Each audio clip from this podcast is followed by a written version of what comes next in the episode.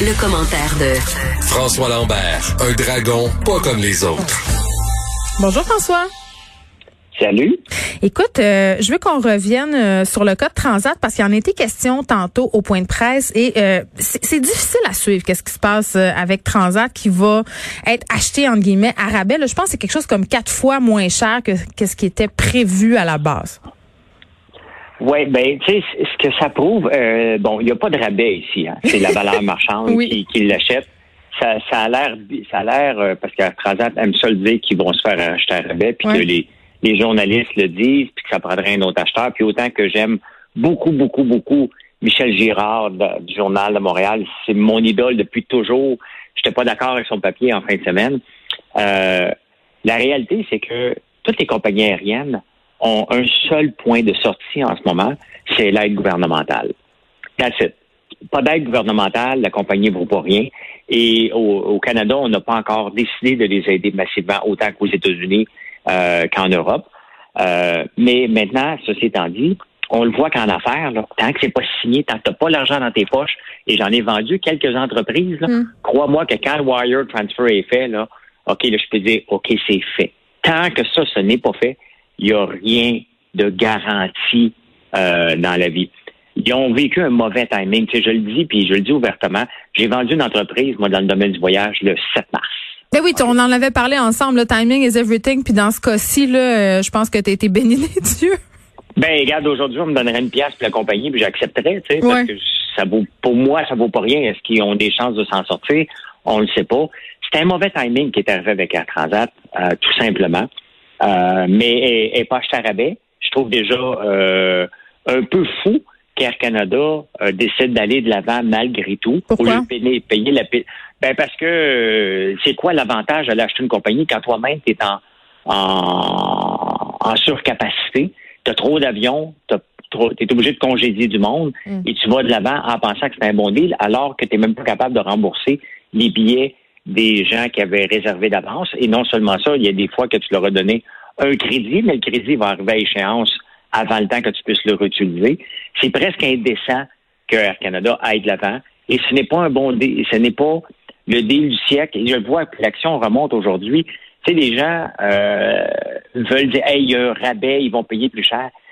Il n'y a pas de rabais en ce moment. Toutes les compagnies aériennes, si on investit dedans, si on achète des actions, c'est du pur gambling parce qu'on ne sait pas du tout le marché s'en va vers où.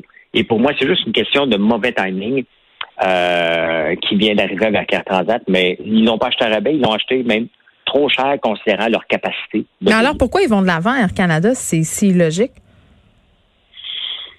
Euh, c'est une maudite bonne question et j'ai pas de réponse. honnêtement, je n'ai pas c'est quoi la logique d'acheter une compagnie parce qu'il s'était commis avant, parce que là, ils pensent qu'il va y avoir un bon deal, hmm. parce qu'ils pensent qu'ils vont avoir de l'argent du, moi, du gouvernement. La, seule raison, c'est qu'ils pensent qu'ils vont avoir de l'argent du gouvernement, puis que ça va revenir à un très bon deal pour le très, très long terme. Euh, ils parlent, tu sais, toutes les analystes disent que le transport aérien ne reviendra pas avant 2024. Et est-ce que c'est réaliste 2024? Encore là, regarde Johnson Johnson a arrêté les euh, essais sur son vaccin aujourd'hui parce qu'il y avait trop de monde malade. Donc, on essaie de pousser un vaccin tellement rapidement et alors que techniquement, ça prend trois ans, donc on est en 2020, 2023, peut-être un vaccin. Si, c'est huit ans, huit à dix ans euh, pour faire un vaccin en temps normal. en fait, là, on a accéléré la cadence parce puis dans le cas de Johnson Johnson, il y avait euh, un patient malade, mais je parlais tantôt euh, avec une professeure spécialisée dans la question qui disait là, ce qu'on arrête en fait l'essai clinique pour voir bon, est-ce que c'est le vaccin qui a rendu cette personne-là réactive ou c'est une condition préexistante. Donc, il faut se poser ces questions-là, surtout quand on développe à vitesse grand V, évidemment. Ben c'est ça. Puis tu sais, le transport aérien va remonter tranquillement hmm. avec euh, dès, que la COVID va être moins forte, mais il reste que pour revenir à la normale, ça nous prend un vaccin pour que les gens puissent voyager en étant. Et on est loin. On s'entend-tu? On est loin. On est loin de prendre l'avion euh, vers Punta Cana, François. OK. une personne qui voudrait peut-être le prendre, l'avion euh, vers Punta Cana, c'est Horacio Arruda. Tu sais, à un moment donné, il euh, faut, faut, accepter qu'on ait tiré l'élastique avec Horatio. C'est un scientifique, c'est un docteur, c'est probablement un bon gars. On a embarqué parce que il était sympathique au début. Et on l'aimait, tu t'en rappelles-tu? Comment on l'aimait avec ses tartelettes portugaises puis ses, euh, ses danses de courbe? On l'adorait. Ben oui, puis il a fait un rap, il avait une bière, la tête qui a enflé, il, est passé de pas connu à extrêmement connu et apprécié. Il a poussé la note un peu, puis la surexposition, comme n'importe qui, fait qu'à un moment donné, euh, on l'aime un peu moins. La réalité, euh, j'aime bien, c'est qu'il dit tout le temps à chacun de ses phrases, comprends-tu ce que je veux dire? Ben, c'est parce que si tu es obligé de dire ça à la fin de chacune des phrases, c'est qu'on tu le sais qu'on n'a rien compris. Et la, réalité, c'est qu'il nous mélange. Et qui on va avoir pour faire passer un message? Tu dans le fond, dans une compagnie, comment ça marche? Il n'y a pas de grandes personnes qui vont passer des messages. Des messages importants, le président, euh, va ramasser les informations de tout le monde, puis il va livrer un, message à sa troupe. Ça, c'est François Legault dans ce cas-ci. Non, c'est clair que quand M. Arruda s'adresse euh, à la population québécoise, ça n'a pas le même impact que quand c'est M. Legault qui s'assoit et qui dit là, écoutez, moi, c'est sérieux, j'annonce que. Effectivement, mais à un moment donné, même lui, son ton, je l'écoutais tantôt parce que je savais qu'on était pour en parler, je l'écoute pas tous les jours. Hmm. Euh, il me convainc pas, là.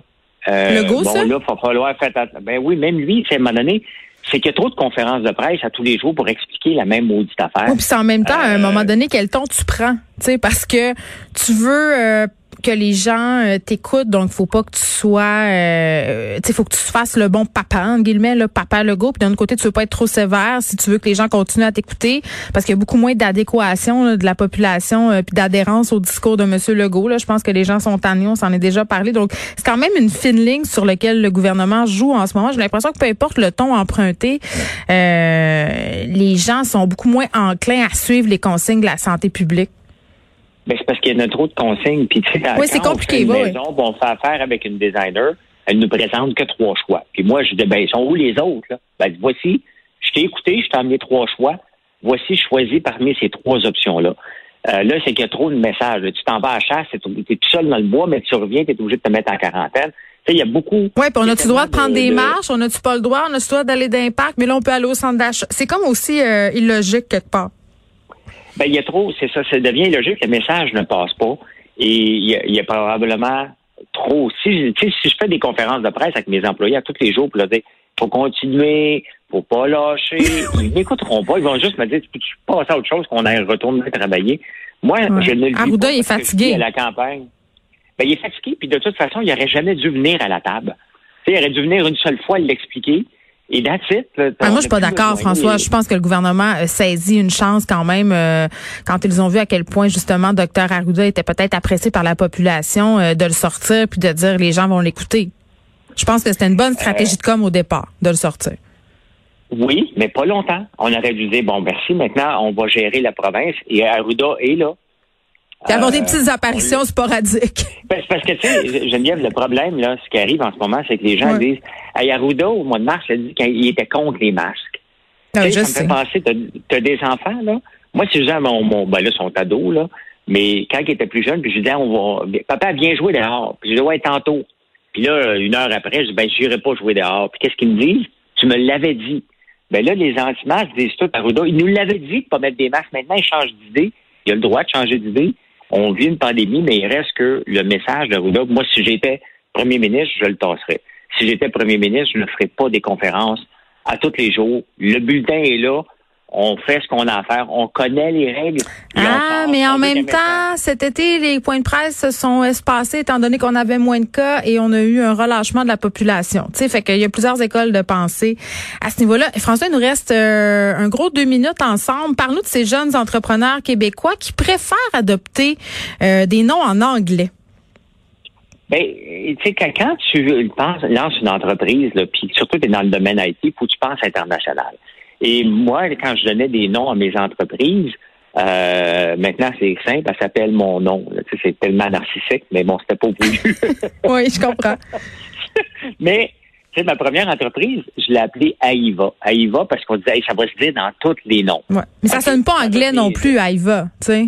Non, après ça, on a donné Atelka. Après ça, j'ai donné Boost euh, parce qu'on pense international. C'est ça. tu veux juste trouver un mot qui se prononce dans plusieurs langues tu veux pas te mettre les chances qui sont pas de ton bord en donnant un mot qui va être trop compliqué ben, pour les Anglais, pour les pour les Français. Hmm. Et bon, il y a un article dans le journal qui dit bon, les, les jeunes donnent des noms Oui, parce qu'il faut penser, Donald Trump, il y a bien des niaiseries, il y a une affaire qui, ah. est intéressante. Mais là, tu as tout le temps la... Eh oui, mais tu tout le temps la, vieille mentalité de péquiste, là, d'aller faire euh, rouler les ballons sur son nez, là.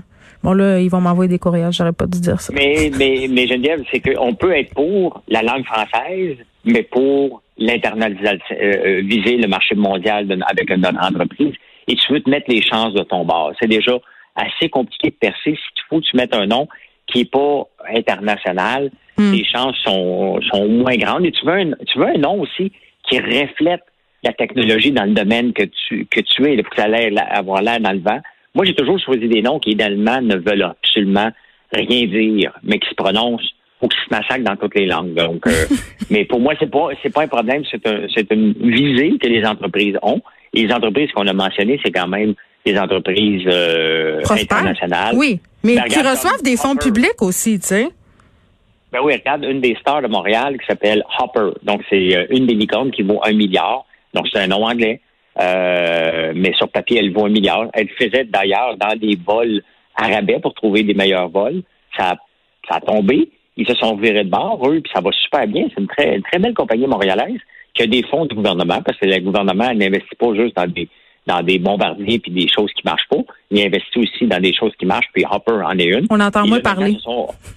Ben, on n'entend pas parler parce que là, on voyage moins. Moi, je l'avais utilisé parce que si tu cherches des vols à rabais, les autres vont t'aider à le trouver. Hmm. Et là, maintenant, non seulement tu peux trouver un vol à rabais, mais en plus, tu as, une couverture, une assurance qui vient avec ça. C'est intéressant. Très bien, François. Donc, euh, il faut pas que la langue soit une barrière. Il faut peut-être un peu aussi arrêter de chercher des poules là où il n'y en a pas. On se reparle demain, François.